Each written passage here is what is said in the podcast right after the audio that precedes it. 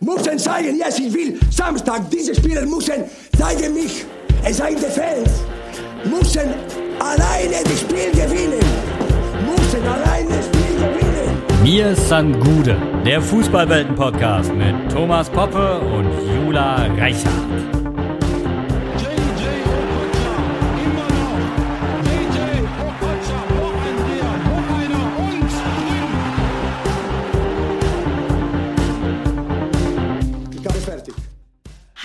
Hallo ihr Lieben, hallo lieber Thomas.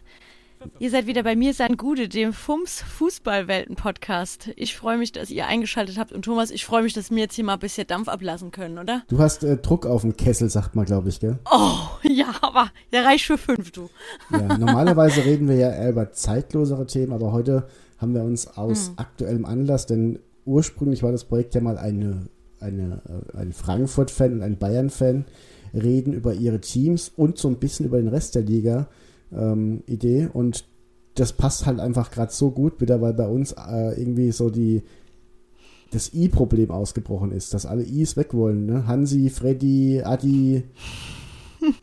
Und äh, Ja, und dann äh, äh, wollen wir da einfach mal so ein bisschen drüber schnacken, was die Eintracht und die Bayern gerade so treiben, beziehungsweise was da so falsch läuft für, aus unserer Sicht. Und das Schöne ist, dass der andere jeweils immer so einen Blick von außen drauf hat, der vielleicht ganz anders ist als bei dem, der so sein Herzprojekt da so ein bisschen gerade äh, in die Binsen gehen sieht. Und dann wollen wir noch so ein bisschen eine Vorschau auf die aktuelle Saison machen. Und ähm, wir haben uns überlegt, jeweils ein paar Thesen aufzustellen, steile Thesen, ähm, die bis zum Saisonende zutreffen. Und dann am Saisonende wollen wir schauen, was ist davon eingetroffen und wer hat sich ein bisschen weit aus dem Fenster gelehnt bis blamiert. oh je. Ja, Jula, Ja, das, ja, äh, puh. war ja viel jetzt, Ich ne, sag so als dir, Eintracht-Fan. Was, es ist arg viel. Es ist arg, arg viel, ja. Also wir haben am Wochenende ein traumhaftes, hammergeiles Spiel gemacht, ja. Ich werde am Montag wieder eingeladen, jetzt da, ne, vergangenen Montag, äh, zum HR-Heimspiel. Freue mich total, dass ich da wieder sitzen darf und über die Eintracht äh, schwärmen kann. Was passiert Montagmittag? Hütter macht den Abgang. Ja, es ist unfassbar. Das Thema verfolgt mich jetzt natürlich auch schon irgendwie seit Montag. Und ähm, ich glaube, Thomas, du hast mich sogar letzte Woche mal drauf angesprochen, was ich denn zu den Gerüchten sage, ne? Da war das irgendwie, war vorm Wochenende schon mal Thema, was jetzt hier irgendwie mit Hütter los ist und dem Verbleib bei der Eintracht. Und ich habe es ja, glaube ich, auch an der Stelle schon häufiger gesagt hier im Podcast, dass ich immer finde, wenn so ein Gerücht immer wieder aufpoppt, war ja mit Bobic letztlich jetzt genau das Gleiche, irgendwie ist immer ein bisschen Wahrheit dran. Und man muss es ja auch sagen, wenn die Bild-Zeitung irgendwie Insiderwissen hat, was das angeht, zumindest in Frankfurt, war das schon immer so, die haben sehr gute Connections, da hat sich schon leider immer sehr viel bewahrheitet. Ja, und jetzt ist es irgendwie, also, äh, ne, Champions League und keiner will mehr mit, außer den Fans. So kommt's einem vor. ja, Bin echt angepisst. ich ähm, bin dennoch ein bisschen, und da mache ich mir jetzt auch wahrscheinlich sehr unbeliebt, ein bisschen erstaunt, wie erstaunt die Eintracht-Fans immer noch sind über solche Sachen. Also es ist jetzt halt dann auch wirklich nichts Besonderes heutzutage mehr, dass solche Wechsel passieren. Und trotzdem kommt Natürlich. immer wieder dieses, wer Frankfurt nicht liebt, soll Frankfurt verlassen. Und der Verein ist größer als alles. Und das sind ja noch immer Hurensöhne, die gehen, äh, herzlose Hunde und also ich weiß es halt nicht. Also ich, ich gucke halt da auch von außen drauf und Ja. ich, ich kann gerade auch nicht nachvollziehen, warum Hansi Flick eine WM in Katar dem FC Bayern vorzieht und darüber reden wir ja auch gleich noch. Mhm. Und dennoch muss man das leider mittlerweile auch einfach als freie Wirtschaftsunternehmen ansehen, wo es eigentlich völlig Oh Gott. Nein, Ja, ich weiß, ich ist- will es gar nicht wir reden ja wahrhaben. jetzt nicht von einem ist- Spieler, gell? ja. wir reden von einem Vorstand Natürlich. und wir reden von einem, Ja. Von einem Vereinsboss und sonst was. Und ähm, ich weiß nicht, wenn jetzt irgendwie bei Siemens jemand äh, einen abwirbt bei BASF, was weiß ich, äh, das ist ja ein völlig normaler Prozess, egal wie viel Leidenschaft du da schon reingesteckt hast. Ich kann es emotional schon ein bisschen nachvollziehen, aber mir ist es dann manchmal auch nicht nur 10% drüber, sondern so 80% drüber, so dieses, dieses Mitbeleidigen direkt noch, so dieses, also ihr Eintracht-Fans seid ja eh so emotionale Menschen und da ist es dann ja manchmal auch einfach dann den Tick zu emotional und zu, also es ist einfach zu logisch, als dass es, dass, dass man das so wenig verstehen kann, finde ich. Auch mit Emotionen dahinter. Und dennoch ich kann es ja irgendwo nachvollziehen. Es ist ja einfach schade, dass, weißt du, wenn die Ratten das sinkende Schiff verlassen, aber das Schiff, das ist ja gerade frisch fertig gebaut. Der Suezkanal ist frei, die Jungfernfahrt auf dem Suezkanal steht an und ähm, jetzt will keiner das Schiff lenken. Das ist ja das, das Seltsame daran. Das ist so gruselig, ja. Also ich, ich, ich komme, also gerade, also ja, zwei Sachen machen mir da ein Riesenproblem. A, sind wir Frankfurter es nicht gewohnt, dass so wirtschaftliche Entscheidungen in einem Verein getroffen werden, weil es einfach bei uns, glaube ich, nie so möglich war und nie relevant war. Also ich kann mich auch an Zeiten erinnern, da war das dann intern auch kein Geheimnis, dass man zwar eine Scouting-Abteilung hat, aber im Endeffekt nimmt, was übrig bleibt, weil man einfach auch finanziell oder sonst wie in Sachen Relevanz einfach gar keine Rolle spielen kann auf dem Markt, ja, wenn es um, um solche Dinge geht. Das hat sich jetzt geändert in den letzten zwei, drei Jahren. Ist natürlich auch geil. Frankfurt ist jetzt einer der Top-Clubs, was ich immer noch nicht glauben kann, was auch vielleicht nur eine Momentaufnahme ist, aber dann ist sowas halt ähm, äh, wie mit Hütter keine Überraschung wir sind es einfach nicht gewohnt, deswegen ist die Empörung so groß und die Art und Weise war halt auch einfach wieder eklig und da siehst du auch, dass das Thema mit Kovac stand jetzt halt auch einfach irgendwie bei uns hängen geblieben ist, weil dieses Ich bleibe und ich weiß noch, wie er das gesagt hat. Ich war da so ähm, beruhigt und zufrieden, weil ich noch dachte, naja, der kennt doch dieses ähm, Kovac-Schlamassel ja auch. Und wenn ich sage, ich bleibe, ist es was anderes, wenn ich sage, ich bleibe, stand jetzt. Es ist halt, ja, ja es ist halt so ein bisschen. Ein großer Unterschied. Ja, aber es ist halt immer wie, wie, wie, weißt du, wenn ich mir immer Partnerinnen aussuche, die dafür bekannt sind, häufig fremd zu gehen, also die so ein bestimmten, so ein bestimmter Typ, weißt du? Wenn man so ein bestimmt, mhm. auf so einen bestimmten Typus Frau steht und sich dann aber wundert, oder Mann ist ja egal, und sich dann aber wundert, dass das immer eintrifft, wofür dieser Typus steht, dann muss ich mich doch mhm. hinterfragen, ob ich mir einfach, auf, also ob ich auf den richtigen Typus Frau stehe oder akzeptieren muss, dass das immer eintrifft. Das ist ja das selbsterfüllende mhm. Prophezeiung. Ich meine, der ist ja auch zu euch so gekommen. Ne? Es ist ja jetzt nicht so, dass der, wo er, ja, wo ja. er vorher war, äh, da ist er ja auch als Pokalsieger und also ich glaube als Doublegewinner gegangen ähm, hm. in, aus einer Liga, wo der FC Basel, glaube ich, auch zehn Jahre dominiert hat, ähm, hat da quasi hm. unfassbar Gutes geleistet und hat, ist dann zur Eintracht gegangen, die im Jahr vorher noch Relegation gespielt hat. Also das war ja auch für die Fans, ich glaube Luzern war er vorher, gell? Hm, ähm, nee, war, ja. Also vielleicht, vielleicht hat Hütter auch Angst vor Erfolg. Das würde ja auch erklären, warum er jetzt hm. nach Gladbach geht und vielleicht gar, kein, gar keine Euroleague spielt. Ist das nicht der größte Erfolg ja. der jüngsten? Also ist nicht, ist das, was er jetzt da geleistet hat, der größte Erfolg ja. seit ja, aber dann geht er ja auch. Es wird ihm zu groß alles. Es wird mir alles zu groß. Young Boys, nee, Young Boys ähm, war natürlich, sorry. Das, Young Boys Bern ja. war der. Ich wollte gerade sagen, Basel war es nicht, war aber auch nicht Luzern. Nein, Basel war, war ja der Bern, große genau. Gegner, ja. den er endlich in die Knie gezogen ja, hat. Ja, genau. Das war das Thema, ja. genau. Ja, ja. Ach Gott, ja. Und, und, und wie gesagt, was mich aber trotzdem, der andere Punkt, der mich gerade noch fassungslos macht äh, und, und der es uns, glaube ich, so schwer macht, dass wir einfach nicht in unseren Kopf kriegen, wir Fans von Eintracht Frankfurt, warum jetzt, wo alles mal richtig geil ist, wo einfach auch andere, also wo man gar nicht meckern muss, ja, dass wir jetzt einfach ohne sportliche Leitung dastehen. Das ist einfach wow. Ja, aber, aber ich bin, ich bin wirklich gespannt, was so passieren wird. Also eine äh, These am Montag aus der Sendung beim HR Heimspiel könnt ihr euch übrigens auch in der Mediathek noch anschauen, war eine schöne Folge. Ähm, da gab es die These, dass ja, man vielleicht bei Eintracht Frankfurt den Abgang von Hütter jetzt intern vielleicht auch ein Stück weit begrüßt, weil das ähm, Thema Rangnick als Sportvorstand dann plötzlich wieder ähm, ja eins wurde oder eins sein könnte, weil das Hütter und Rangnick nicht miteinander funktionieren, ist wohl kein Geheimnis. Deswegen wäre Rangnick wahrscheinlich kein Thema gewesen als Sportvorstand, wenn Hütter ähm, weiterhin Trainer geblieben wäre. Genau. Finde ich ganz interessant, was das alles dann so Gedanken auch zulässt, solche Bewegungen. Ja. Und ich glaube, intern ist das sowieso, ähm, gab es da natürlich wahrscheinlich auch Gründe für, dass sich das alles jetzt so entwickelt hat. Ja. Hütter war ja tatsächlich bei RB Salzburg Trainer und Rangnick mhm. hat dann mit ihm so, das, das hat ja da schon nicht funktioniert. Also es war das ist ja wirklich eine sehr verbrannte Beziehung bei den beiden. Deswegen, mhm. äh, ich glaube, Rangnick wäre echt nicht gekommen oder wird, weil ich weiß, man weiß ja nicht, ob er kommt, aber er ist ja wirklich ein ja. Kandidat äh, offenbar. Und mhm. ähm, das äh, wird noch sehr spannend und ich glaube da, also das, was, was, was mir halt auch so ein bisschen fehlt bei der Eintracht gerade, also bei den Fans, ist so ein bisschen die Chance, die dahinter steckt. Denn du kannst ja jetzt, mhm. wenn du jetzt zwei, drei richtige Moves machst und, und das heißt, wenn du einen Silver verkaufen musst, hast du ja auch wieder 50 Millionen auf dem Konto. Ja. Ähm, ja. jetzt zwei, drei Moves machen, dann kommen ja wirklich noch echt viel Geld von der Champions League dazu. Das sind ja Summen, da musst du ja dreimal die Europa League gewinnen, bis du die kriegst. Nur wenn du eine Vorrunde Champions League spielst. Also wir reden jetzt auch von viel Geld, das da reinfließt, das in der Pandemie gerade ein großer Wettbewerbsvorteil ist, weil das viele andere einfach nicht haben.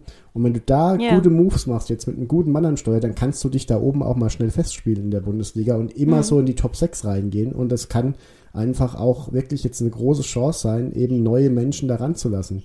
Deswegen, ich bin auch bei Bayern zum Beispiel jetzt überhaupt noch nicht so irgendwie, wenn Flick geht, wäre das schade, aber ich sehe das auch wieder als Chance. Also ich meine, das war bei anderen Trainern auch so. Guardiola, für mich der Übertrainer, was das Fußballerische angeht, ist gegangen und erst dann hat Bayern die Champions League gewonnen. Also es, es Ja. seht das als Chance und ich bin wirklich Man hat halt aber auch Angst, weißt du, wir, wir können es ja eh noch gar nicht so richtig fassen, was Eintracht da gerade treibt. Ich hab ja für- und ähm, dann, du kannst dir halt aber genauso mit ein paar Moves auch wieder alles versauen. Gut, ja, also ich kenne mich, ich kenn, ist weiß ja aus der. Vergangenheit, wir hatten, ja, natürlich ist das das Spiel, aber ja, es ist doch, ach, das ist halt irgendwie ähm, Ich hab- auch ein Balanceakt, jetzt wieder alles auch zu verlieren, Für was man Fums- so Schönes hatte. für Fums getwittert, dass die Eintracht-Fans gar nicht so traurig sind, dass Hütter geht, sondern Angst haben, dass Kofeld kommt. Und ich glaube Ganz genau. tatsächlich, dass da viel Wahrheit, mehr Wahrheit als, also es ist weniger Witz, als es Witz wirkt. Ich habe tatsächlich nicht das Gefühl, dass der Person Adi Hütter viel nachgetrauert wird, leider.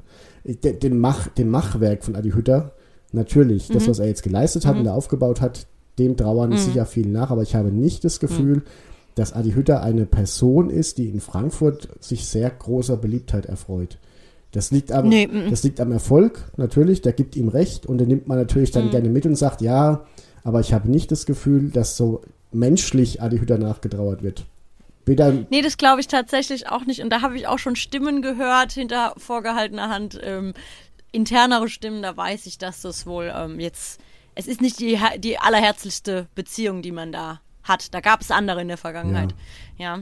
ähm, Und deswegen äh, ist, birgt auch das wieder eine Chance, da jemand dran zu holen, mit dem sich die, die Leute auch noch mehr identifizieren können, auch die Spieler vor allem. Ne?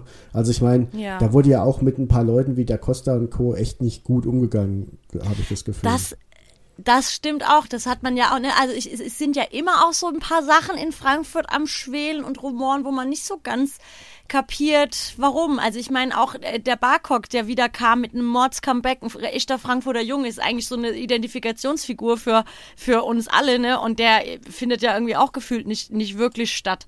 Dann, dass, dass das so ein Da Costa irgendwie geht und gerne geht, finde ich halt, spricht eigentlich auch Bände, ja. Ähm, der war vorher ja unheimlich gern bei uns. Ich hatte dann auch erst so die Angst, okay, jetzt geht, will dann vielleicht ja auch so ein Hinti gehen, ja. Hinti ist ja irgendwie auch, ähm, glaube ich, war so ein, so, so ein Hütterliebling, aber er ist halt auch jetzt mit Leib und Seele irgendwie Eintracht Frankfurt, deswegen hoffe ich, dass halt, das ist das Einzige, wo ich so Angst habe, dass der Hütter vielleicht halt auch einige Leute mitnimmt, ne? Ja. Aber muss ja nicht passieren, je nachdem, wer halt was halt nachkommt und was jetzt mit Champions League passiert. Das ist jetzt halt alles so, das ist so viel in der Schwebe, ey. Rangnick ist ja übrigens auch jetzt nicht gerade der Typ, der vom Typ her zur Eintracht passt. F zumindest steht er nicht für die Werte, für die jetzt irgendwie Fischer sich zum Beispiel die ganze Zeit stark macht. Also ich habe von Ralf Rangnick überhaupt noch keine Werte nach außen äh, zu sehen. Ich meine, der hat ja nicht umsonst äh, Projekte wie Hoffenheim und äh, Leipzig angeführt. Und das ist natürlich auch Ja. spannend, weil ich glaube, dass er auch wieder inhaltlich der absolut richtige Mann wäre, weil er das kann. Ja. Solche Projekte Ja. nochmal zwei Stufen und zwei Level höher pushen, ist genau das trainermäßig meiner Meinung nach auch wirklich was extrem Gutes, was man da bekommen kann. Vielleicht auch für ein Übergangsjahr, um dann jemanden zu installieren, der langfristig Trainer ist, während er sich nur noch hinten drum kümmert. Ähm, Und mit, dass er Geld, das ihm in die Hand gegeben wird, sinnvoll einsetzen kann, hat er auch schon bewiesen. Also das Ja. wäre rein vom, vom Arbeitstechnischen her schon eine sehr gute Verpflichtung. Ob er rein, aber ob er menschlich dann wieder nach Frankfurt passt, und da sind wir dann auch wieder bei dem, bei dem FC Bayern, der einen Nico Kovac holt, der jetzt wieder in Monaco ziemlich erfolgreich ist, der in Ja, Frankfurt sehr ja. erfolgreich war. Und das hat muss ja. schon passen es hat ja, Gefüge, ja. Ist in München auch Meister geworden, so ist es ja jetzt auch nicht, ne? Aber es hat ja auch seine Mhm. Gründe, warum das trotzdem irgendwie nicht funktioniert hat. Und manchmal Ja. äh, würde technisch gesehen alles passen, aber dennoch passt es nicht, weil dann irgendwie rundherum das Ganze not a match ist. Und, Mhm. Ja. und würdest du Rangnick nehmen? Also, sagen wir es mal so, ich nehme lieber den Rangnick als jemanden, der nicht die nötige Erfahrung mitbringt, so eine quirlige Truppe wie die Eintracht jetzt äh, weiterzuführen. Ja, also dann, dann lieber so, weil ich sag mir auch letztlich, jetzt brauchst du, glaube ich, jemanden wirklich mit Erfahrung, weil Sportvorstand kommt neu, ähm, Trainer kommt neu, das sind schon, das sind, finde ich, schon zwei große Unbekannte, ja. Wenn dann noch jemand kommt, der sich vielleicht mit der deutschen Liga nicht so auskennt oder irgendwie, ja, noch nicht so viele Jahre auf dem Buckel hat, dann tatsächlich lieber den erfahrenen Mann. Im ersten, also wenn du mich am Montag gefragt hättest, da habe ich noch klar Nein dazu gesagt. Ja, jetzt, wenn man mal so länger drüber nachdenkt, ist, wie du schon sagst, mit Sicherheit nicht, äh, perspektivisch nicht die schlechteste Wahl. Wie Ja. äh, stehst du mittlerweile zu Borussia Mönchengladbach, nachdem sie ausgerechnet vor dem Spiel jetzt das ja auch für beide irgendwie nochmal so, ich meine, dass die Eintracht in die Champions League kommt, ist schon Mhm. relativ wahrscheinlich mittlerweile, aber lass da mal in Gladbach jetzt verlieren, dann sind es doch wieder nur vier Punkte auf Dortmund vielleicht Mhm. und das ist schon so diese, dieses letzte Gefecht so ein bisschen, damit das Ja. wirklich in trockenen Tüchern ist, habe ich das Gefühl. Weil Dortmund kann- ich zu hab- ich hab- daheim gegen Bremen Mhm. und äh, ja, dann spielst du selbst in Gladbach. Ich, es, es kann halt so, tatsächlich kannst du theoretisch auf die drei gehen am Wochenende, weil Bayern gegen Wolfsburg Mhm. spielt. Und du kannst aber auch wirklich nochmal so ins Trudeln geraten. Weil Dortmund ja, Ja. vielleicht auch heute, Stand jetzt ist es ja noch nicht gespielt, gegen Manchester City rausgeht und sich auch auf die Liga konzentrieren kann, dann so ein bisschen, ja. Ja. Ja. Es ist halt, ich kann, ich kann ehrlich gesagt so wenig wie selten einschätzen, wie sehr sich die Mannschaft gerade von solchen Dingen ablenken lässt. Na, also es gab da andere äh, Saisons, wo ich mich dran erinnere, wo ich, wo man so merken konnte, okay, oh, das gibt jetzt einen Bruch oder das gab einen Bruch in der Mannschaft. ich kann es aktuell Bruchhagen echt sogar nicht. am Ende des Tages. ja, ich kann es nicht einschätzen. Ähm, ich bin natürlich mega abgefuckt und angepisst. Ich finde es super eklig, ja, wie, wie das jetzt lief. Ähm, und ich will es niemandem unterstellen, aber es ist halt natürlich auch taktisch clever, das jetzt vor so einem Spiel irgendwie raus äh, durchsickern zu lassen und bekannt zu geben, weil dann, wenn dann Unruhe, dann da. Also es ist ja, wird ja, ist ja wirklich so ein Mega-Showdown da jetzt auch am Wochenende, wenn die sich da auch noch irgendwie jetzt gerade jetzt als direktes Spiel auf diese Aktion sich dann jetzt ähm, begegnen und ey, ich hoffe nur, dass man einfach mit dem Kopf beim Wesentlichen bleibt. Ja, wobei, Ja. ich sag mal so, für die Mannschaft, glaube ich, kommt das alles jetzt ein bisschen weniger überraschend als für die Fans, weil ich Ja. glaube, dass die sich intern schon lange damit äh, abgefunden haben, dass Hütter und Mhm. Bobic zum Saisonende wechseln. Ich bin sehr gespannt, was das mit, Ja. mit dem Silva macht. Ich, also es kann halt so ein, so ein Schmetterlingseffekt sein. Silva weg, bedeutet Kostic Mhm. weg. Also da hängt jetzt viel dran. Und wenn du zum Beispiel einen Silva überreden kannst, ja, Champions League in Frankfurt zu spielen, das Mhm. schadet seiner Entwicklung und seinem Marktwert sicher auch nicht. Dann kann, wird Ja. ein Kostic vielleicht auch sagen, hier, ich bleibe, holt noch irgendwie einen geilen, äh, geilen Muck äh, fürs Spiel, holt Ja. einen geilen Trainer, Ja. dann, dann, hat, dann kannst du diese Truppe auch beisammenhalten, habe ich das Gefühl. Und das wird auch viel ausmachen. Ich meine, du kannst natürlich auch jetzt wirklich auseinanderbrechen und nächstes Jahr mit 1 zu 27 Toren aus der Champions League Vorrunde ausscheiden. Es ist alles, alles möglich, ja. Jetzt stell, stell mal vor, wir kommen gar nicht rein in die Champions League aus irgendwelchen Gründen. Also, ne, ist ja auch, wäre ja, ist ja, wir sind ja da lange noch nicht durch und äh, dann sieht's halt auch blöd. Also dann, dann denke ich, entscheiden da Spieler auch anders, weil es heißt ja immer, ja, der will nächstes Jahr Champions League spielen. Davon macht er es abhängig. Das ist ja bekannt und äh, Bringt uns wie gesagt, ja, spannend. Aber man kann jetzt auch nicht zu eurem direkten Konkurrenten. Dortmund, die Hm. ähm, mit Haaland ja da auch eine ganz spannende Personalie haben, wo ich, Ja. wo ich auch irgendwie ja, gefühlt nur noch mit dem Kopf schütteln kann, was mittlerweile alles passiert, dass irgendwelche Papas und äh, Berater da während äh, wichtigen Spielen, denn es war ja das Spiel gegen euch und gegen Manchester Mhm. das Hinspiel angestanden, zwischen diesen zwei Spielen oder während dieser, vor dieser zwei Spiele, einfach mal so eine iberische Halbinseltour macht und zu Barca und zu Real aufs, äh, fährt, um mit denen schon mal so ein bisschen vorzufühlen, wann der Bub denn da anfängt. Und dann macht Mhm. Haaland auch noch meiner Meinung nach seine zwei schwächsten Spiele im BVB-Trikot, genau gegen Ja. die Eintracht und gegen äh, Manchester City. Ich äh, Mhm. bin, der, der tut mir ja auch ein bisschen leid, weil er da ja auch, er ist ja auch wirklich gut genug schon für Real, finde ich. Aber trotzdem, äh, weiß ich auch nicht. Also diese, ich finde es immer so ein bisschen schade, wenn die, die zur Entwicklung beigetragen haben, mit so wenig Demut, und das ist in Dortmund ja auch ein ganz großes Problem, mit so Hm. bei Dembele, bei Aubameyang und Co., die wurden ja alle erst in Dortmund groß, die sind ja nicht als fertige Spieler dahin gewechselt, sondern die haben in Dortmund diesen einen Schritt gemacht, der sie dann zu Weltklasse-Spielern gemacht hat und wie, viel, wie wenig Demo die dann den Verein verlassen. Und da muss ich dann schon wieder sagen, der Hütter hat eine Ablösesumme von 7,5 Millionen im Vertrag stehen. Ja, der bringt uns wenigstens was. Ja, nee, der, der hält seinen Vertrag ja ein, indem er jemand diese Summe Ja, ja. bezahlen lässt. Also ich kann, Genau, kann man genau, eigentlich nicht mal genau. viel nachtragen. Bobic hat ordentlich offenbar mit den, mit den Verantwortlichen gesprochen, die noch da sind, Hm. die wenigen, und hat halt jetzt Oh aus. Ja. Und Rangnick Hm. kann sich ja jetzt selber die Ablösesumme rein verhandeln. Das ist ja das Tolle. Ja, ai, ai, ai. Oh Gott, ja, genau. Ach ja. Es ist crazy, crazy, crazy, ey. Das Wie ist denn, ah, wie ist denn naja. dein Blick auf den FC Bayern von außen? Kapierst du dieses Kasperles-Theater mit Flick und Rummenigge überhaupt als Außenstehende? Nee, gar nicht. Ich würde, deswegen freue ich mich jetzt total, dass du mir da mal so ein bisschen was von erzählst. Naja, eigentlich ist es ganz einfach. Beim FC Bayern war es schon immer so, dass der Trainer die Mannschaft aufstellt, die der Manager, und das war früher Uli Hoeneß, zusammengekauft hat. Das ist so ein FC Bayern-Ding. Das ist ja nicht überall so. Und gerade in England ist es ja eher so, dass der Trainer auch Manager ist. Und also das ist ja dann eher Club-Manager, nicht Coach. Personalunion, die ja in Deutschland eigentlich sehr selten praktiziert wurde. Magath hat das mal auf Schalke, glaube ich, gemacht. Hat er irgendwie 36 Leute gekauft, von denen dann fünf tatsächlich okay waren. In Wolfsburg war es auch so mit Magath damals, als sie Meister wurden.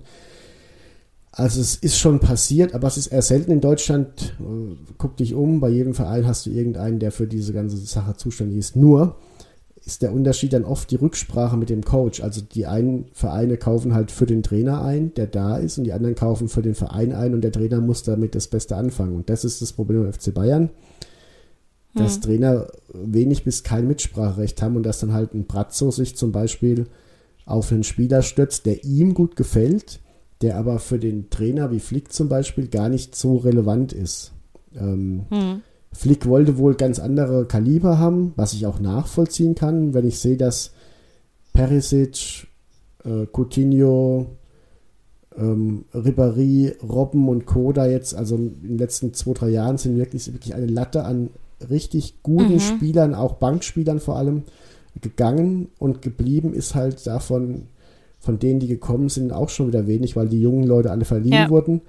Und ähm, jetzt hast du halt einen Burna Saar. Du, musst ja, ich meine, klar, die haben diese Saison ein großes Verletzungspech jetzt zum Ende hin, gerade in der heißen Phase. Und dennoch war es ja abzusehen, dass du in der Saison, in der du quasi, weil du das, das, das Triple gewonnen hast, quasi nur 14 Tage Sommerpause hattest, dass da irgendwann Ja. das Zahnfleisch wirklich belastet wird, ja. Und ähm, es war es ist ja nicht so, dass das überraschend kommt, dass sich da jetzt irgendwie acht, neun Spieler verletzt haben. Wir haben Corona, das heißt, die, die Covid-Ausfälle sind ja möglich und wir haben einfach auch Spieler, Ja. die jetzt in den letzten zwölf Monaten 70 Pflichtspiele gemacht haben. Und ja, natürlich passiert dann irgendwann was. Auch mit einem, mit einem Lewandowski, der 4,35 ist. Mhm. Natürlich. Da hat man mit Choupo-Moting meiner Meinung nach, und das hat man ja auch gesehen, hat in beiden Spielen getroffen, noch ganz gut eingekauft, aber der Rest, Mhm. was an Ergänzung gekauft wurde, ist meiner Meinung nach zweit- bis drittklassig. Also da, ein Douglas Costa, Mhm. Ich ja, sorry.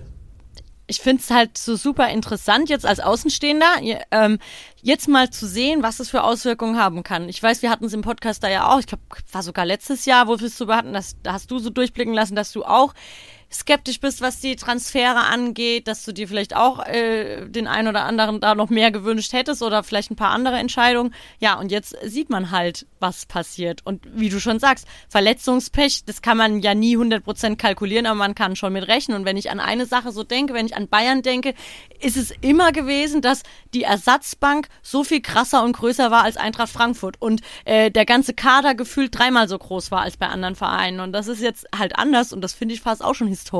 Ja. Korrigiere mich, falls ich da falsch liege. Nee, aber das liegt halt eben auch an dieser krassen Belastung der Spieler. Da hast du, sind Mhm. Ja, ja, alle klar. Mhm, noch Nationalspieler eigentlich. Bis auf zwei, drei Ausnahmen. Da hast du ja noch Glück, dass ein Thomas Müller jetzt irgendwie die Länderspiele mal nicht mitmachen musste für zwei Jahre. Sonst wäre der vielleicht auch schon öfter verletzt gewesen. Richtig. Ähm, ja.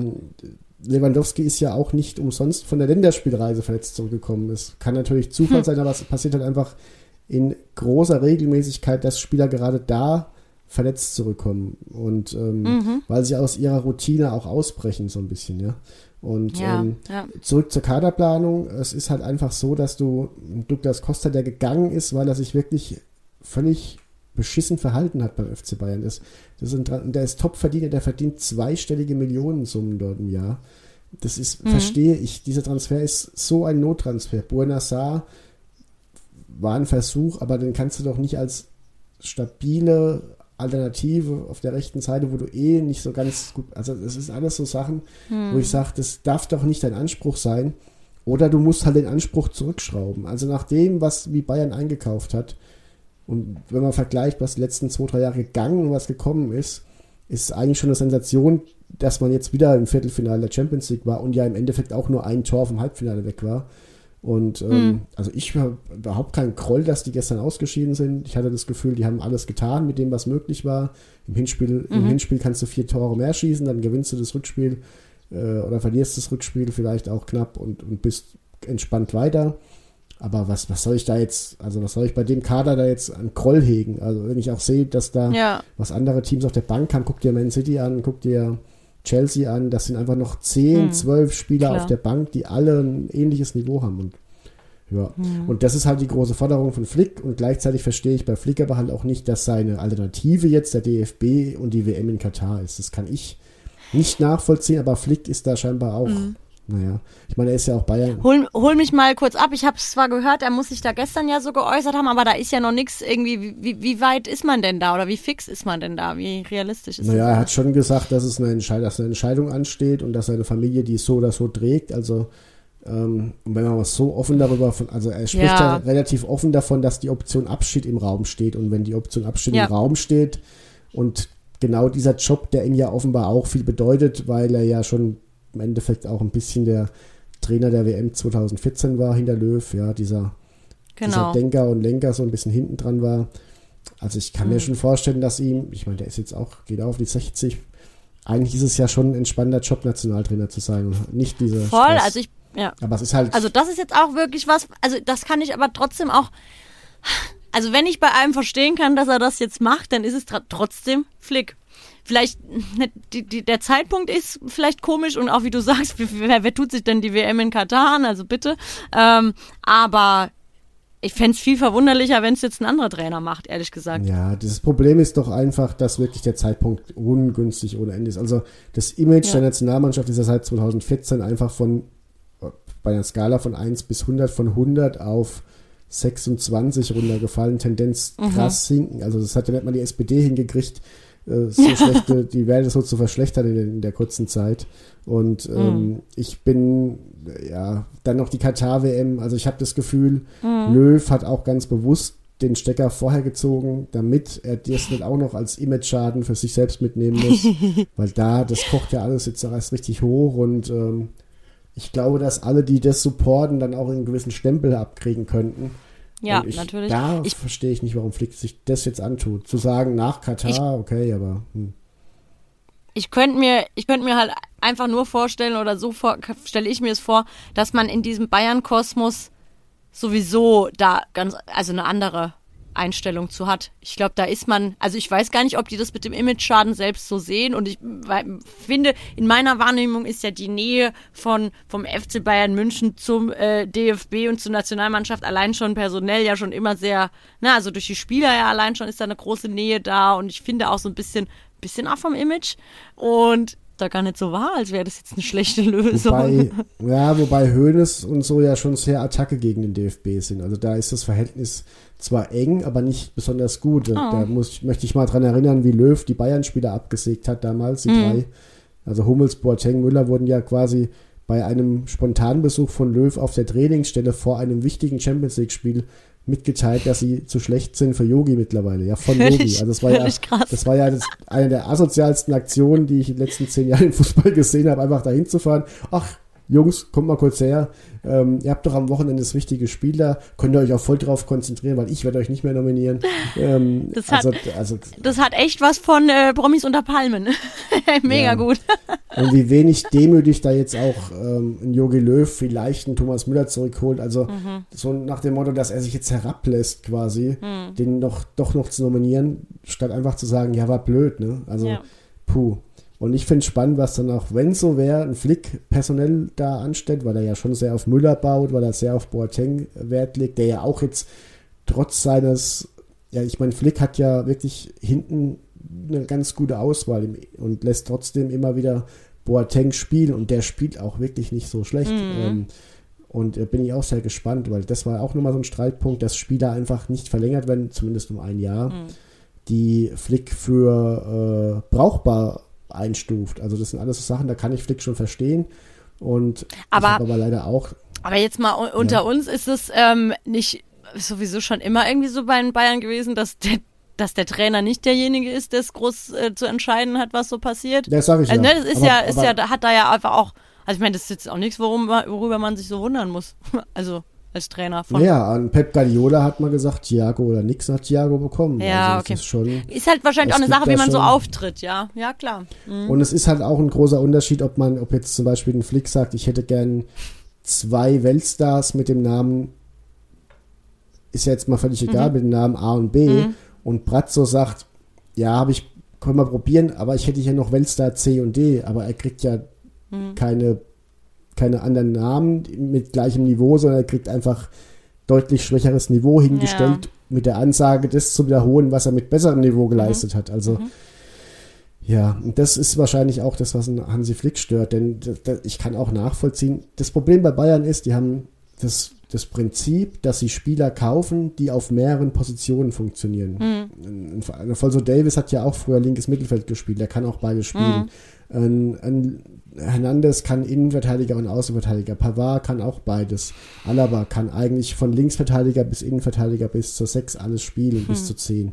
Und so kannst du das, Martinez, Sechser, Innenverteidiger, das ist, kannst du, Müller ist sowieso, kann außer Tor eigentlich auch alles. Selbst ein Neuer ist ja ein Stürmer eigentlich.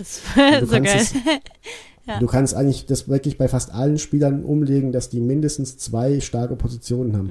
Und das funktioniert so lange, wie diese 15 starken Spieler, die du hast, Halt fit sind, ja.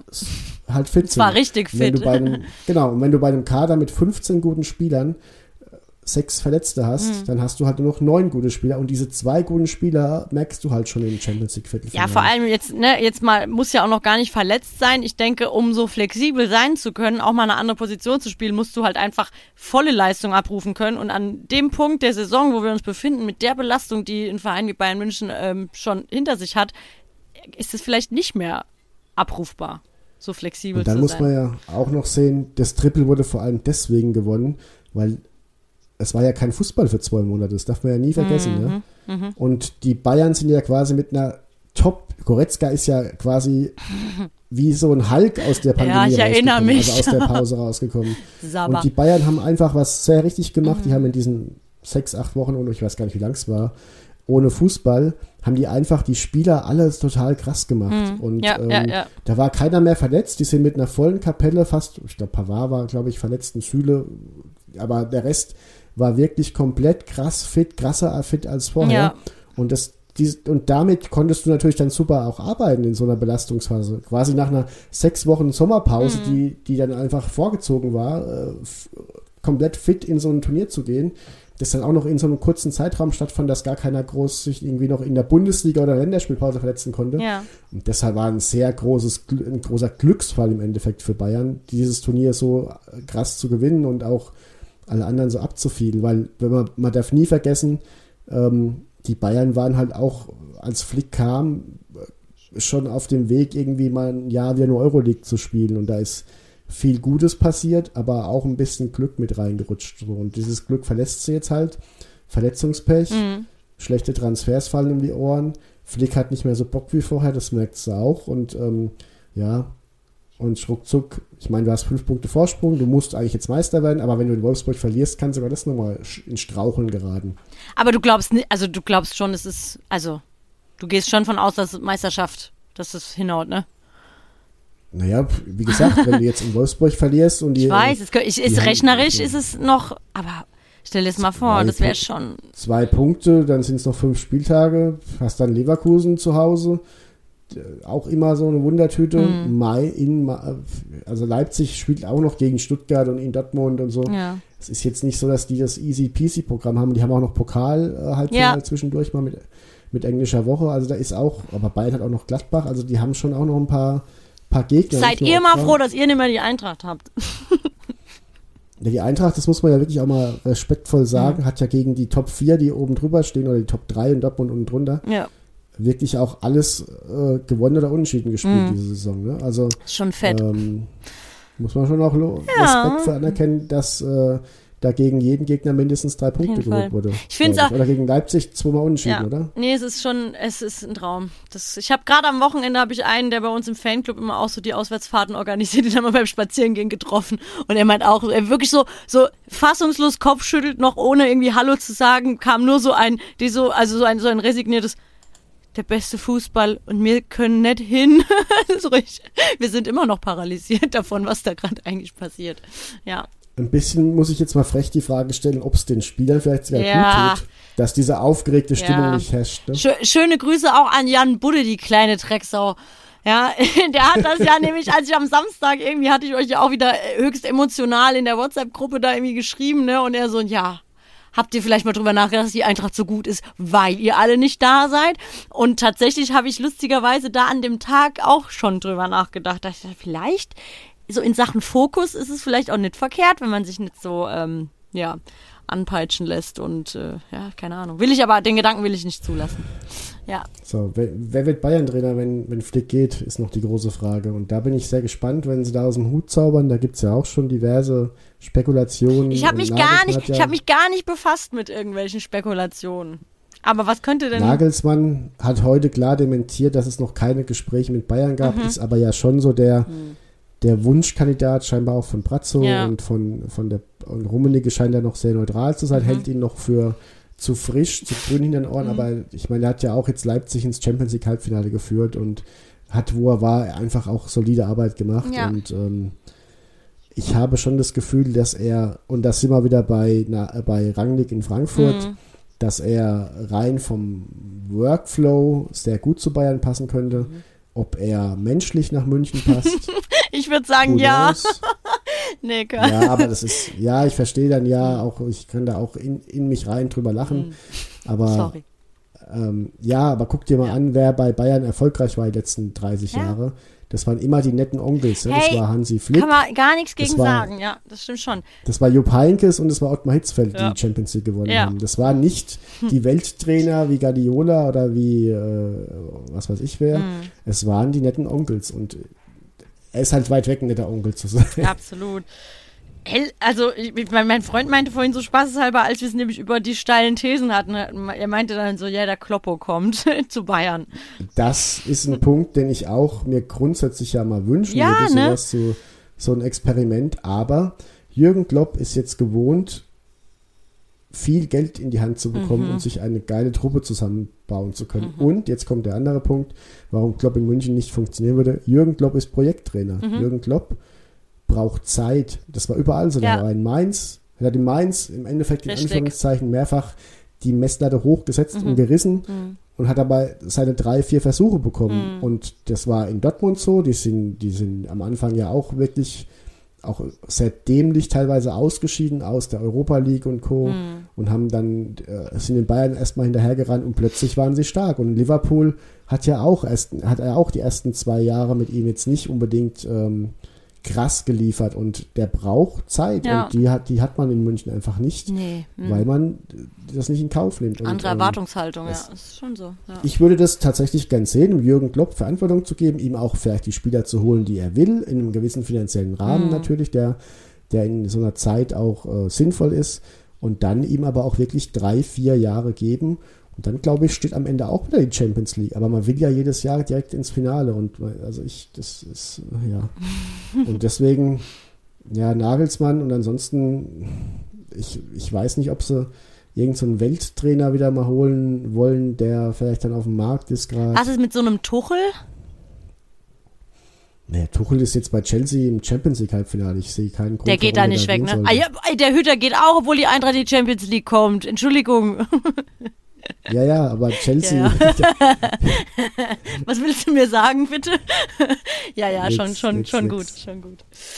aber es ist halt wirklich. Ich, das ist ja auch bei Tuchel so. Der hat ja in Dortmund im Endeffekt auch fußballerisch was weiterentwickelt Mhm. und Dembele hat jetzt auch gesagt, wenn Tuchel geblieben wäre, wäre ich wahrscheinlich auch in Dortmund geblieben. Das ist ja eine spannende Aussage. Krass, ja. Also hat es da ja offenbar auch äh, mit den Spielern grundsätzlich gepasst, aber es hat halt menschlich mit der Führung nicht gepasst. Und äh, das sind wir jetzt auch wieder bei Bayern. Und das passiert immer öfter irgendwie. Und ich habe das Gefühl, dass das, äh, und das ist auch okay so eigentlich, dass man auch das Wohlfühlen mit in seine Entscheidungen einbezieht. Und Total. wenn sich ein Hansi Flick in München nicht mehr wohlfühlt, dann, dann soll das so sein. Mein Gott, dann ist es halt so. Ich, ich bin ihm sehr dankbar für, Ja. dieses, für dieses, diese Arbeit, die er da gemacht hat. Denn der FC Bayern würde wahrscheinlich mit einem anderen Trainer jetzt nicht über solche Luxusprobleme diskutieren. Mhm.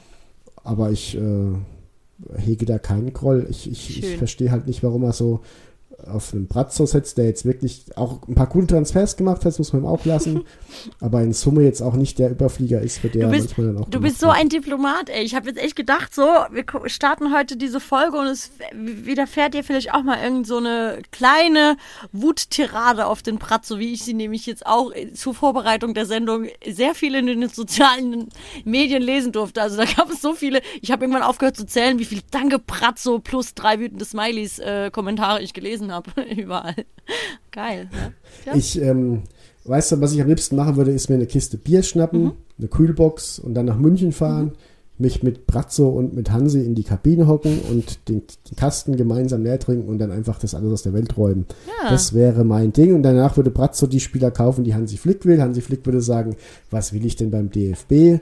Und dann wäre die Sache geritzt und Bayern würde nächstes Jahr mit einer geilen Kapelle wieder vorne mitspielen. Geil. Und dann, dann, Also dann wirst du engagiert als Feelgood-Manager bei den, bei den Bayern, aber in ein paar Jahren haben dann die Verantwortlichen dort alle ein kleines Alkoholproblem, weil das ist deine Taktik dann, mit einer Kühlbox Nein, und Bier nein. die Leute zu versöhnen. Nein. Bier gibt's nur, nach, nach, wird nur eine Kiste in die Kabine gestellt, wenn sonntags drei Punkte geholt Aller, werden. ja, halt das ist eine Regel, ja klar, Ja. natürlich. Oder die Mannschaft gekämpft hat, ne? alte Kreisliga-Regel. Ne? ja. Also da, Ich da würde dich, entscheidet der Rentner. ich möchte dich eine Sache fragen, weil ich fand das ein, ein Punkt, das- ist wieder was, was ich gar nicht wissen und abschätzen kann, weil ich ja noch nie Fußball gespielt habe und so. Ähm, als wir es vorhin darüber hatten, dass die ähm, Bayern, dass Bayern so viele Spieler hat, die auf so vielen Positionen funktionieren. Das ist ja ist es sehr ungewöhnlich, also wie, wie jetzt so auf Kreisliganiveau. Warst du zum Beispiel auch ein Spieler, der mehrere Sachen ähm, konnte oder wie, wie ist das? Ich konnte ja nicht mal eine Ja, okay, okay. Nein, ich war tatsächlich ein ganz solider Stürmer in meinen sehr jungen Jahren Mhm. und ähm, habe tatsächlich auch Landesliga-Angebote gehabt. Ähm, habe aber auch ähm, Flügel gespielt. Also ich habe, Mhm. das war tatsächlich so, dass ich da offensiv die komplette Klaviatur konnte. Mhm. Was aber der große Unterschied ist, ist die Ausbildung mittlerweile der Spieler. Mhm. Die werden ja mittlerweile alle mit 14 in irgendein Internat gesteckt. Mhm. Also da kommt ja kaum noch einer rein, der irgendwie den stinknormalen Weg gegangen ist und dann bei irgendeinem regionalen A-Jugendverein dann erst entdeckt wird. Sondern die haben ja alle schon eine krasse Fußballausbildung und die können einfach auch qua Ausbildung vier Positionen spielen immer. Ja. Also du hast halt einfach, die defensiven Jungs können Sechser spielen, die können IV spielen und die können LV, RV spielen. Und die Offensiven können halt dann auch alles in der Regel spielen, beziehungsweise so ein Goretzka-Typ, so ein Box-to-Box-Spieler, sagt man ja heutzutage, der kann dann natürlich auch von, von im Zweifel sogar Innenverteidiger bis hin zu Zehner oder sogar falsche Neun alles spielen. Und ja, das ist halt, es ist normaler geworden. Und dennoch ist es natürlich auch eine Qualität, dass solche Spieler dann auf allen Positionen extrem gut Ja. sind oder beziehungsweise wenig Leistungsabfall herrscht, denn der normale Fußballer hat schon seine Lieblingsposition, auf der er sehr gut ist.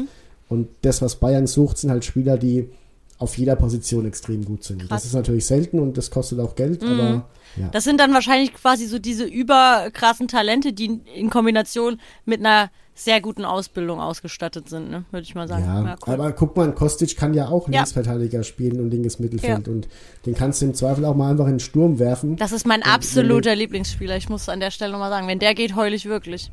Also da will ich nicht drüber nachdenken.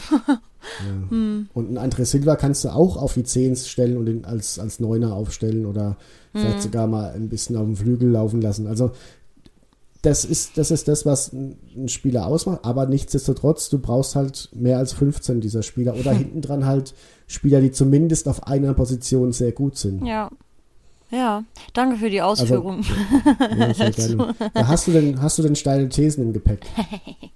Äh, ja, also pff, eine steile These ist ja eigentlich keine, keine steile These mehr, dass die Eintracht halt selbstverständlich auf jeden Fall die Champions League erreicht. Ja, das ist ja, da geht ja mittlerweile halb Fußball Deutschland sowieso von aus. Ähm, Ja, wollen wir denn mal so, wie es hinten so aussieht, wer denn jetzt irgendwie vielleicht noch direkt mit absteigt? Oder wer in die Relegation kommt? Ganz kurz die Eintracht sogar ab, abarbeiten, Ja. indem ich sage, meine Steilthese ist, die Eintracht wird Dritter. Ja, ja, Also wir, wir reden da nicht von Champions League, wir reden da von Platz 3. Platz drei. Champions League. Weil in meiner Welt gewinnt die Eintracht gegen Gladbach und Bayern gewinnt gegen Wolfsburg. Das sind meine zwei großen Hoffnungen fürs Wochenende. Mhm. Weil das ja auch, ähm, also was, was mich am allermeisten gefreut hat am Spiel Frankfurt gegen Wolfsburg, war, dass Maxi Arnold so dumm war und sich in der 95. die fünfte Gelbe abgeholt hat. Der wichtigste Spieler von Wolfsburg ist blöd genug und sorry, lieber Maxi Arnold, ich finde, du spielst eine überragende Mhm. Saison und hast es eigentlich auch mal verdient, für die Nationalmannschaft nominiert zu werden, aber das war wirklich die dümmste gelbe Karte, die ich seit langem gesehen habe. Ich mir wirklich, es, ist, es fiel ja noch das 1-1 bei Bayern gegen Union Mhm. und dann habe ich mir gedacht, ah, irgendwie schon schade jetzt irgendwie auch, hätte man auch eins mit irgendwie heimbringen können. Ja. Aber dass Maxi Arnold sich diese gelbe als so dumm und unnötig abholt, da habe ich schon mir ins Fäustchen gelacht, weil das ist schon ein Faktor bei Wolfsburg, den, der wird denen schon auch gegen Bayern fehlen. Hm, ja. Ja, auf jeden Ja, Fall. und deswegen äh, wird die Eintracht am Wochenende vorbeiziehen an Wolfsburg. Ein Unentschieden reicht ja eigentlich schon, ja. weil die Bayern ja mit drei Toren Unterschied gewinnen. Aber wir gewinnen ja Oder vier. natürlich gegen Gladbach, gell? Aber er gewinnt natürlich und dann, ja, Ja, ähm, ihr seid ja auch gegen solche Teams einfach stark, das muss man ja sagen. Stimmt. Gladbach ist ja auch wieder so ein spielstarkes Team. ja. Und dann, ja gut, dann habt ihr halt noch ein paar Kandidaten, die auch nicht so einfach sind, aber ich glaube, dass das in Summe Ich hoffe, ich hoffe für am Wochenende einfach, dass so ein bisschen was von dieser asozialen Frankfurt-DNA sich im Großteil der Spieler ähm, einfach schon breit gemacht hat. Ähm, und das würde bedeuten, dass die natürlich alles dran setzen, die aber sowas vom Hof zu jagen, da Gladbach am Wochenende, weil man ist ja dann vielleicht ein bisschen schadenfroh und denkt, wenn der Hütter schon geht, dann braucht er mit denen aber auch nicht irgendwie hier ne, gut man, man kann ja Hütter die Champions League, also den Europapokal versagen Genau, so, das ist meine Hoffnung. ähm, was mich auch zur nächsten steilen These Mhm. bringt, dass Union Berlin nächstes Jahr international spielen wird. Mhm. Denn Gladbach schafft es nicht, an Mhm. Union vorbeizuziehen. Die sind momentan Siebter. Und Dortmund und Leipzig sind meine beiden Pokalfinalisten. Ja. Was bedeuten würde, dass der Siebte ja in diese Konferenz League zieht, von der keiner so richtig weiß, was das überhaupt Ja, ist. das. Also ob da überhaupt Fußball, wird da überhaupt Ja. Fußball gespielt oder ist das Was ein? Heimatturnier? Ist egal, aber Union Berlin ist meiner Meinung nach dabei. Auch ein bisschen lustigerweise, nachdem Max Kruse ja gesagt hat, ich habe keine Ahnung, was das ist. Also ich will, wenn dann Europa League spielen. Also allein Mhm. Deswegen fände ich schon witzig, wenn er dann jetzt selbst mal rausfinden darf, Sehr geil. Sehr geil. was da gespielt Also meine steile These ist, Union Berlin Mhm. wird Conference League spielen. Sehr schön, sehr schön. Ich habe noch als steile These, dann gehen wir jetzt eher mal weiter nach hinten. Köln macht den direkten Abstieg und Hertha kommt in die Relegation gegen den HSV, wo es der HSV wieder verkackt. Ich habe das 1 zu 1 zumindest so stehen mit Köln und Hertha. Haha, schön. Mhm. Also hier steht bei mir, Hertha muss in die Relegation und ähm, Köln steigt direkt ab. Mhm. Finde ich aber auch gar nicht mehr so steil mittlerweile die These, nachdem Nee, ne, also ich merke auch gerade hier so, so steil, ich habe hier auch noch den Flick stehen mit Bundestrainer, aber das ist jetzt ja heu nach heute irgendwie auch gar nicht mehr so steil. steht auch bei mir da. Ja, cool. Aber ähm, es ist eher eine These als eine steile These, finde ich mittlerweile auch. genau. Also von der Woche wäre vieles noch steiler gewesen, als es jetzt ist. Ja, auch so eine Ähm. Personalie Rangnick bei der Eintracht, aber ne, warten wir einfach mal ab. Ja. Mhm. Beim HSV, ich würde mir tatsächlich wünschen, dass die hochgehen. Ich habe, ich, ich, ich, ich hab die, hätte die gerne wieder in der Bundesliga und ähm, ich hätte aber auch gern, dass die Relegation mal wieder zugunsten des Zweitligisten ausgeht Ja. und äh, finde das immer ein bisschen räudig, wie das abläuft. Mhm. Kiel ist ja jetzt auch so ein Kandidat, die haben jetzt weniger Spiele, haben Quarantäne, abgesagte Spiele, die werden ein, ein Brett an, an Aufgaben vor der Brust haben zum Saisonfinale hin, das ja auch gespielt werden muss, weil dann ja die Relegation ansteht. Also du kannst ja jetzt nicht sagen, wir spielen drei Wochen nach dem Ende der regulären Saison noch die ganzen Nachholspiele von Kiel. Ähm, und die hatten ja auch den ganzen Pokalschüssel noch. Also die, die haben ja eh schon mehr Spiele als der durchschnittliche Zweitligist. Jetzt haben sie Quarantäne mit der ganzen Mannschaft und ähm, müssen irgendwie, haben dann wahrscheinlich drei Nachholspiele innerhalb von drei Wochen. Also haben dann drei englische Wochen und wenn du dich da einen rausspielst, dann kannst du auch mal einfach jetzt dann noch äh, direkt aufsteigen. Ich meine, die haben 46 Punkte und der HSV hat 50, aber Kiel hat ja zwei Spiele weniger. Das heißt, nominell sind die erstmal vom HSV, Ja. wenn die ihre Spiele gewinnen. Und das wird noch sehr spannend und ähm, ich würde mir, ich würde dann auch den Kielern sowas mal wünschen. Und, oder Heidenheim ist ja auch so eine Mannschaft, die lange schon sich so nach vorne arbeitet. Aber insgesamt Hm. Würde ich mir A wünschen, dass der HSV hochgeht, Bochum sowieso. und dass. Bochum, dann, oh ja. und dass der Dritt, und dass der Drittplatzierte einfach auch mal wieder es schafft. Die, sonst, sonst ist irgendwie, es ist, ich mag die Relegation grundsätzlich als guckst dir an und hast Spaß als neutraler Oh. Wenn du Fan. drin bist, ist es das Schlimmste. Das ist das, das, ist Ja, das Allerschlimmste. auch immer so ungerecht gegenüber Ja. dem Zweitligisten, der eine geile Saison Das denke ich immer. Das ist doch so scheiße. Es muss der, der, der eine Saison lang seine Hausaufgaben gemacht hat und geil gespielt hat, der wird da im schlimmsten Fall bestraft für, weißt du, 90 Minuten. Was sagen denn 90 Minuten über eine ganze Saison aus?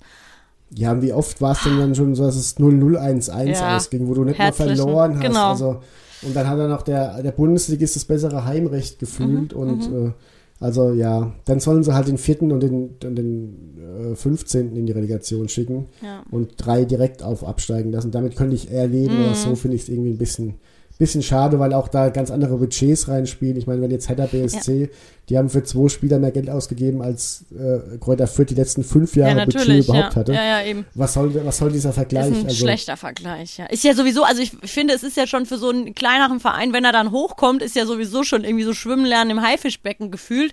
Ja, Mhm. ist dann auch, da bist du dann auch froh, wenn du dich noch eine ganze Sommerpause vorbereiten kannst und dann deine Gehversuche machst über äh, 34 Spieltage irgendwie da. Nicht aber so am Ende von der Saison in zweimal 90 Minuten, das ist irgendwie auch ein bisschen eklig, gell? Ja. Ja. Hast du, hast du eine Meinung zu Lewandowskis Müller-Ambitionen? Also zum, zu den 40 Toren? Das ist ja noch nicht ganz so klar, wann er wieder kommt, aber er wird Ja. noch rechtzeitig wiederkommen, um noch die Chance zumindest zu haben, diese 40 Tore zu machen. All, Ich, meine steile These ist, er wird es jetzt, weil Bayern aus der Champions League ausgeschieden ist und weil Bayern meiner Meinung nach schon zwei Spieltage vor Schluss Meister sein wird, ähm, wird er diesen Rekord brechen, weil die zwei Spiele lang nichts anderes mehr versuchen, als Robert Lewandowski diesen Rekord brechen zu lassen. Ja, ja, genau. Das glaube ich auch. Also wenn er die Chance dazu bekommt, ja, wenn, wenn das, wenn das äh, ne, so insofern realistisch ist, dann wird das auch machen. Dafür halte ich auch einfach viel zu viel von ihm. Es ist ja in der deutschen Liga fast einer meiner liebsten Spieler, obwohl er bei, der, bei den Bayern spielt. ja. Krass. Ich hab Wenn noch- man sagen muss, dass. Ja? Ja, Nee, nee. ja sag du. Ich, nee, ich bin- wäre Nee, dann schon bei meiner nächsten These, wenn du noch was zum Lewandowski sag- sagen sag, willst. nee, okay, nee, ja, nee. also eine These, weil ich es ja einfach auch sehr unterhaltsam fände, ist, ähm, die Boateng-Brüder geben ihre gemeinsame letzte Station bekannt und gehen natürlich zum Big City Club zu Hertha. Ich habe eine ganz andere These. Jerome Boateng wird nächstes Jahr bei der Eintracht spielen, weil Hinti geht. Nein, der Hindi, der geht doch nicht. Aber ja, oh Mann, okay. Also ich finde ja, dass Jerome Boateng von der ganzen Spielanlage her wirklich ein adäquater Abraham-Ersatz wäre. Mhm. Ja, ja. Mhm. Ich finde ich find den auch super. Also ich den, hätte den, ich könnte den schon bei der Eintracht mir vorstellen, aber doch, aber den Hindi hätte ich doch auch gerne immer noch. Lassen Hinti halt auch bleiben, ist Ja, ja, okay, egal. okay, also gut. meine steile These ist, Jerome Boateng wechselt zur Eintracht, Witzig. ähm, weil er da Champions League spielen kann, Mhm. weil er gehaltsmäßig auch die, bereit ist, diese Einbuße zu machen Mhm. und weil er dann auch so ein bisschen immer in Richtung Otto Fleckschneis den Mittelfinger zeigen kann, weil er wieder nicht nominiert wurde bei den ja. Da kannst du ja quasi auf dem Weg zum Training immer kurz vors DFB-Gelände spucken. Mhm. Und ähm, das finde ich ganz spannend. Und ähm, wie gesagt, er ist meiner Meinung nach ein David Abraham in Spiel stark. Mhm. Also das äh, wäre meiner Meinung nach schon auch ein, echt nochmal ein Gewinn für die Abwehr der Eintracht, Mhm. die ja tatsächlich da echt auch spannende Spieler drin hat. Und ähm, Ja, ich kann mir vorstellen, wenn einer, wie, wenn einer wie Rangnick kommt, Mhm. dass dann ein Jerome Boateng ein wirklich machbares Projekt für die Eintracht Ja. wird. Und das ist aber mal eine schöne steile These, finde ich. Ich finde deine mit beiden Boateng-Brüdern in Berlin aber auch schön. Ja, wir werden mal sehen, was auf jeden Fall werden wir uns genau anschauen, was die Boateng-Brüder tun, ja. Also, ne, was, was deine These auch ein bisschen stützen könnte, wenn die kleine Vereinsho, die bei uns war, ähm, nicht nur Scheiße gelabert hat und es ihm damals wirklich sehr gut in Frankfurt gefallen hat, dann hat er das ja vielleicht seinem Bruder auch dementsprechend oft irgendwie äh, unter die Nase gerieben. Und dann kann er ja quasi sich von einem so direkt aus nächster Nähe die Infos abholen, wie geil es denn bei uns in Frankfurt ist. Ja. Die kleine Vereinsho, hast du gar nicht wirklich gesagt. Doch! Ah ja, jetzt mal im Ernst! Der hat halt, der sammelt halt Trainingsanzüge. Der sammelt mein Gott. Anzüge, ja. Ich, Andere sammeln halt Briefmarken, der sammelt halt Trainingsanzüge. Mein Gott. sorry, Entschuldigung. Ist doch alles nur, weil der so romantisch veranlagt ist und seiner Frau hinterherreist oder so. Irgendwas war doch da. Nee, keine Ahnung. Ja. ja, die, von der er sich längst getrennt Ja, hat. stimmt. Ähm, Ja. Hast ich, du noch? Mhm. meine next, ich habe noch eine steile These und zwar, dass ähm, Josefa Mokoko nächste Saison Mhm. Mindestens zwölf Tore schießt, Krass. Mhm. weil Haaland schon gehen wird Mhm. und er dann wirklich tatsächlich auch aus der Not raus sehr viel spielen wird. Mhm. Ja, Ähm, das habe ich auch stehen. Ich habe es auch stehen, dass Haaland geht. Wo, aber nicht wohin. Also, das ist aber. Ne? Ja. Also, ja. Mhm. Ähm, was ich mitbekommen habe, ist Real Madrid erstmal an Mbappé dran Mhm. und will aber auch Haaland holen ein Jahr später. Das würde dann für die These sprechen, dass er noch ein Jahr Mhm. in Dortmund bleibt.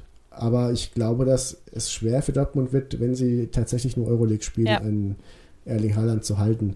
Ähm, wenn dann entsprechend auch die Kohle von einem anderen Verein kommt, Richtig. wird er da auch gehen. Ich bin auch da Und- sehr, sehr überzeugt, wenn das so eintritt, ja, mit der Euroleague. Also meine spannendste Transfergeschichte diesen Sommer wird Kylian Mbappé sein, weil er noch ein Jahr Vertrag hat. Mhm.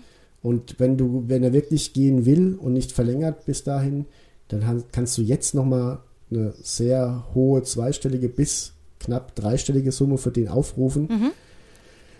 Und dann äh, wird es sehr spannend, wer da mitbietet. Und ähm, ja, dann muss man natürlich auch ehrlich sein, dass äh, Real Madrid dann sich so ein bisschen wieder zurück ins Rennen kauft. Ja. Ähm, die, die sind für mich auch trotz allem noch heißer Kandidat, dieses Jahr die Champions League zu gewinnen. Und das ist auch, muss man auch sagen, ich hasse diesen Verein ja wie die Pest. Ja.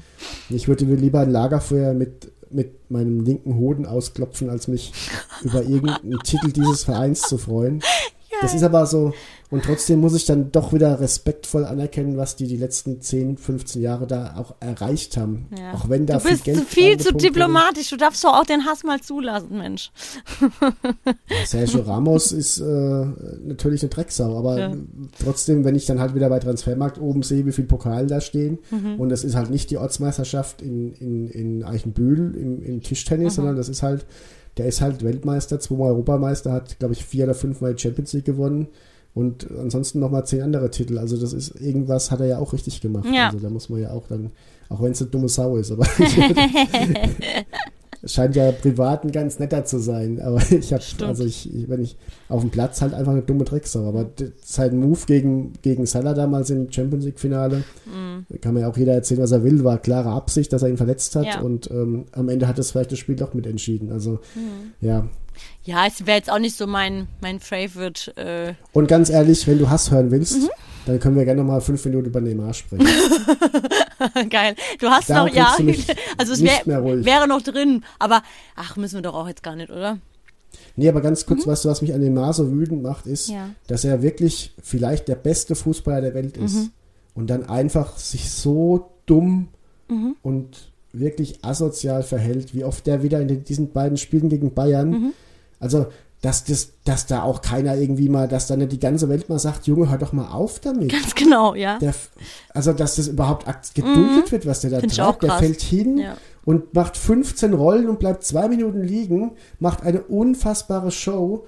Und ich kann das ja in Einzelfällen sogar noch nachvollziehen, wenn es ein wichtiges Spiel ist und man einen Elfmeter rausholen will, weil es das letzte Mittel irgendwie aus der Verzweiflung Das macht ist. auch jeder mal. Das, ne? Das macht, ja, aber es aus, ist aber wirklich, man kann es sich nicht mit anschauen. Es ist so ein Fremdschämen und es macht einen wirklich wütend. Da gebe ich dir recht, ja. Und das ist so schade. Das ist wie wenn irgendwie, keine Ahnung, wenn jetzt der Papst anfangen würde, Robbenbabys kaputt zu schlagen. So eine, eine, eine Gabe bewundert zu werden. Na gut, der Papst ist jetzt keine Gabe bewundert zu werden, aber du weißt, was ich meine. Ja. Irgendjemand ganz Tolles, der so viele tolle Dinge getan hat, fängt dann an, irgendeine Scheiße zu machen, die keiner nachvollziehen kann. Was die ja aber da einfach- aber der Ver Vergleich mit der katholischen Kirche ein bisschen an der Stelle. ja, aber sag du. Ich ja, sag ich ja. Ich habe selbst gemerkt. Aber du weißt, was ich meine. Ja. Irgendjemand, der eine herausragende Gabe hat und extrem beliebt ist, Mhm. macht dumme Dinge, die diesem Image krass schaden. Und das macht mich wütend auf ihn, weil Ja. er es nicht nötig hat. Er hat gestern die Bayern-Spieler manchmal wirklich drei Mann auf 2,50 Meter so genatzt, Mhm. dass, mir, dass mir das Knie wehgetan hat, weil ich so im Geiste versucht habe, ihn auch zu verteidigen.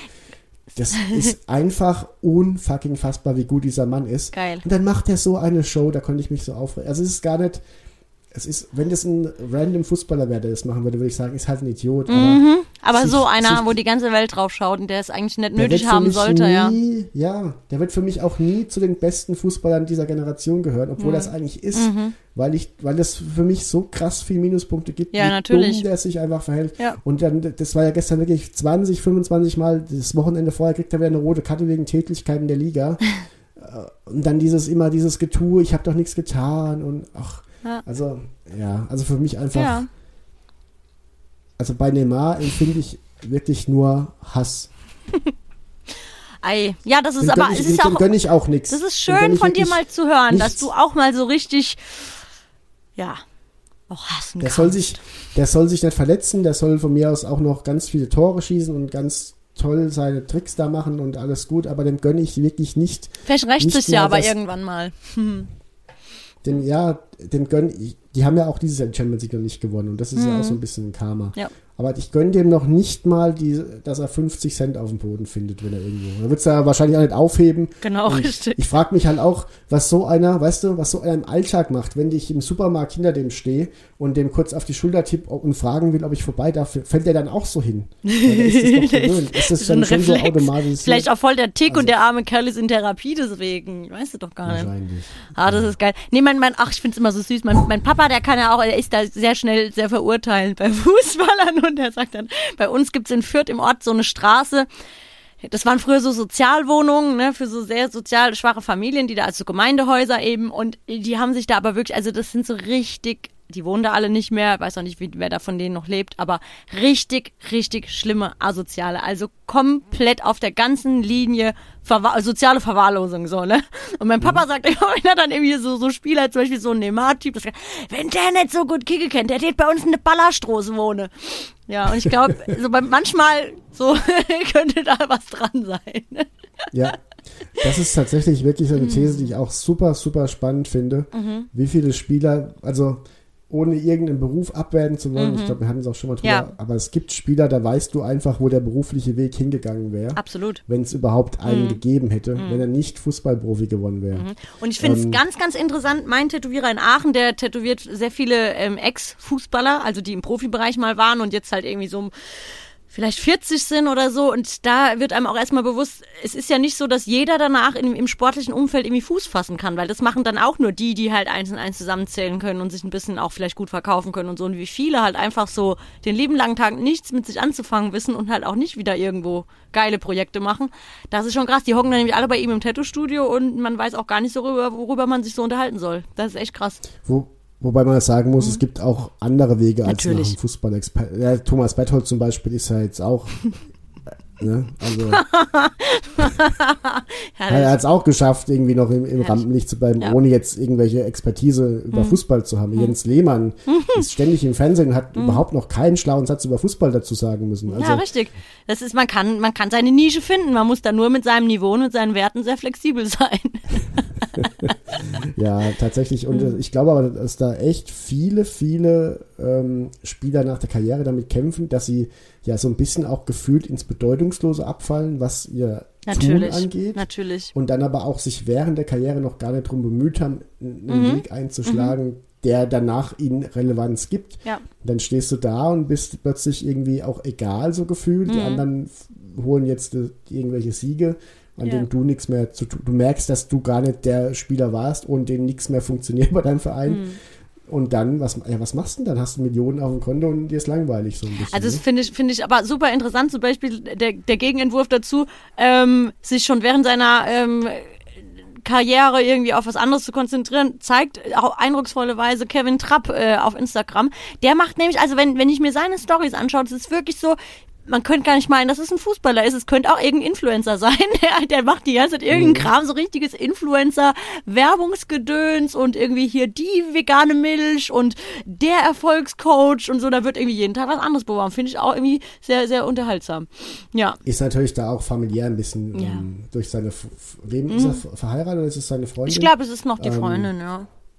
Kriegt es natürlich da auch ein bisschen Klar. äh, privat ab. Ja, ne? ja. Also Hey, aber wäre doch auch mal ein schönes Thema, mal so gucken, was, was Fußballer von damals heute so machen. Da gibt's doch bestimmt die ein oder andere geile Geschichte auch, wo jemand mal so was ganz krass anderes macht oder so. Da können wir doch ja, auch mal. natürlich, von, da gibt es ja sogar auch Geschichten von ehemaligen St. Pauli-Spielern, die dann plötzlich Leichenbestatter waren. Ja, so, sowas. Da, da Also, könnten wir doch mal ein bisschen was raussuchen, falls du da Bock können wir gerne mal drüber reden, natürlich. Ähm, final wollte ich noch Ja. wegen meiner Mokoko-These fragen, ob du diese Story von Mokoko mitbekommen hast, ähm, dass er seine Freundin in seine Wohnung eingesperrt hat. Oh. Mhm. Das, das ging jetzt- wohl jetzt schon vor ein paar Wochen los und ich will auf diesen Jungen auch gar nicht draufhauen, der ist 16 Jahre alt Ui. und ähm, äh, aber es war wohl so, dass sie sich getrennt hatte von ihm oder er von ihr und sie wollten noch Sachen abholen und dann ist sie in die Wohnung Mhm. gekommen und es gab wohl einen Streit und er hatte aber einen wichtigen Termin und hat sie deswegen eingesperrt, damit die Streitigkeiten dann danach geklärt werden können, wenn er von diesem wichtigen Termin Scheiße. zurückkommt. Und da muss ich natürlich sagen, wer noch nie seine Ex in seiner Bude eingesperrt hat, weil er noch einen wichtigen Termin erledigen musste und danach noch die Probleme klären wollte, der werfe den ersten Stein. Ne? Also, Fantastisch. aber ich, ich finde halt, ich finde halt trotzdem krass, wie schnell sich so ein, also der, ich, ich meine, der ist ja gefühlt, ist das ja schon unser, unser Torschütze bei der WM Mhm. in acht Jahren. So, da, wir holen den Titel, also in, in, in sieben Jahren ist ja wieder WM dann, Mhm. äh, sechs, äh, vier, äh, neun Jahren, ich blick nicht mal durch. Ach, ja du, Zahlen sind für mich nur Du- Schall und Rauch. in neun Jahren, glaube ich. Aber ähm, gefühlt macht er uns in neun Jahren ja schon zum Weltmeister. Aber du siehst daran auch, wie instabil so ein Konstrukt ist. Du musst ja, ich meine, jetzt hat er die natürlich in Anführungszeichen nur, es ist Freiheitsberaubung, es wurde stillgelegt, wahrscheinlich ist da Geld geflossen, keine Ahnung. Aber das hätte ja auch ganz anders laufen können. Ne? Mhm. Natürlich. Und bist du verbrannt. Guck dir mal den, apropos verbrannt, den ähm, vom FC Bayern. Den, Ja, äh, wer, wie hieß der Breno nochmal? Breno, Breno, ja. Breno, ja. Also wie schnell du von, äh, von Hero to Zero da landen Ja. kannst, wirklich ganz, ganz krass. Ey, Und, aber ähm, 16, ich überlege gerade, während du diese fantastische Geschichte erzählst, die wirklich mit entertainend ist, was ich mit 16 16 gemacht habe. Alter Vater, ey. Ich habe mich, ich hab mich im Geschichtsunterricht mit, dem, äh, mit meinem Lehrer gefetzt, ja, am Wochenende von äh, Wodka ähm, Eistee gekotzt und dann ähm, mich mit Klamotten befasst, auch ganz viel. Nicht nur natürlich, aber das habe ich mit 16 gemacht, weißt du? Ja, sorry, aber Nein, und das ist ja der spannende Punkt. Was macht es mit so einem Jungen, der genau das nicht machen kann? Mhm. Ja? Wobei man ja auch sagen muss, dass die Welt gerade voll ist mit 16-Jährigen, die sich nicht am Wochenende mit Wodka Eistee irgendwo wild Ja. besaufen können. Also Ja. das, da geht es einem, einem Bundesliga-Profi gerade noch privilegierter als äh, vielen anderen Fall. normalen Kids. Auf jeden Fall. Aber in jedem anderen normalen Jahr wäre Mokoko eine krasse Ausnahme, der genau das nicht erleben kann, was vielleicht ganz Mhm. geil wäre, in der Zeit zu erleben. Ja. Also es bleibt spannend, der Blick drauf Fall. und äh, wir bleiben dran. Wir haben auf jeden Fall viele schöne Thesen aufgestellt. Jerome Boateng spielt Champions League äh, für die Eintracht nächstes Jahr, während Ralf Rangnick überlegt, ob er den Joker Kevin Prinz noch einwechselt. Alter Vater, stell's dir vor. Eieiei. Max Kruse schießt Ma- Max Kruse schießt Union Berlin zum Conference League Titel. Ey, Max Du wäre wirklich, mal, das es wäre mein, es wär mein Wunschspieler für die Eintracht, gell? Also, doch, ich mag den echt gern. Oh, Ja, ich mag auch. nicht wegen äh, dem einen Video damals. Ach so. du meinst, weil er das Spiel gerne in die Hand nimmt, ja, oder? ich zieh, ich zieh das Niveau hier aber auch immer konsequent runter, ne? Muss ich mal feststellen. Tut mir leid. Aber echt. Äh, Sorry an ja. alle, die, die das hier ertragen müssen. In, in dem Fall die, die Messlatte sozusagen nach unten. Ja. Okay. Ja. Ich hab dir gerade einen Ja. schönen Schluss versaut. Es tut mir leid. Ich hatte gar keinen. Nein, ich wollte einfach nur sagen, dass wir, ich finde, wir haben es dann doch geschafft, ein paar Thesen aufzustellen, für die wir uns selbst dann auch in ein paar Wochen feiern können, Mhm. wenn sie eintreffen. Und ansonsten kehren wir die einfach unter den Tisch. Ist, löschen wir, löschen wir, also sobald es peinlich wird, der, der Anteil an peinlichen Inhalten hier überwiegt in ein paar Wochen, löschen wir das Ding einfach Genau. unwiderruflich. Wir Ja. Mhm. machen es da wie seit 1, Promis unter Palmen. Die Folge äh, wird einfach vom Server genommen und dann ist das Ding nie, dann ist das nie passiert Das einfach. ist Okay? einfach nie passiert, ja. Okay. Meine Schlussworte deswegen heute, ähm, fickt euch alle ins Knie, wenn ihr homophobe Arschlöcher seid. Oh ja, das würde ich gerne fett unterstreichen. Danke, Thomas, hat mir sehr viel Spaß gemacht. Bis zum nächsten Mal. Ciao. Tschüss.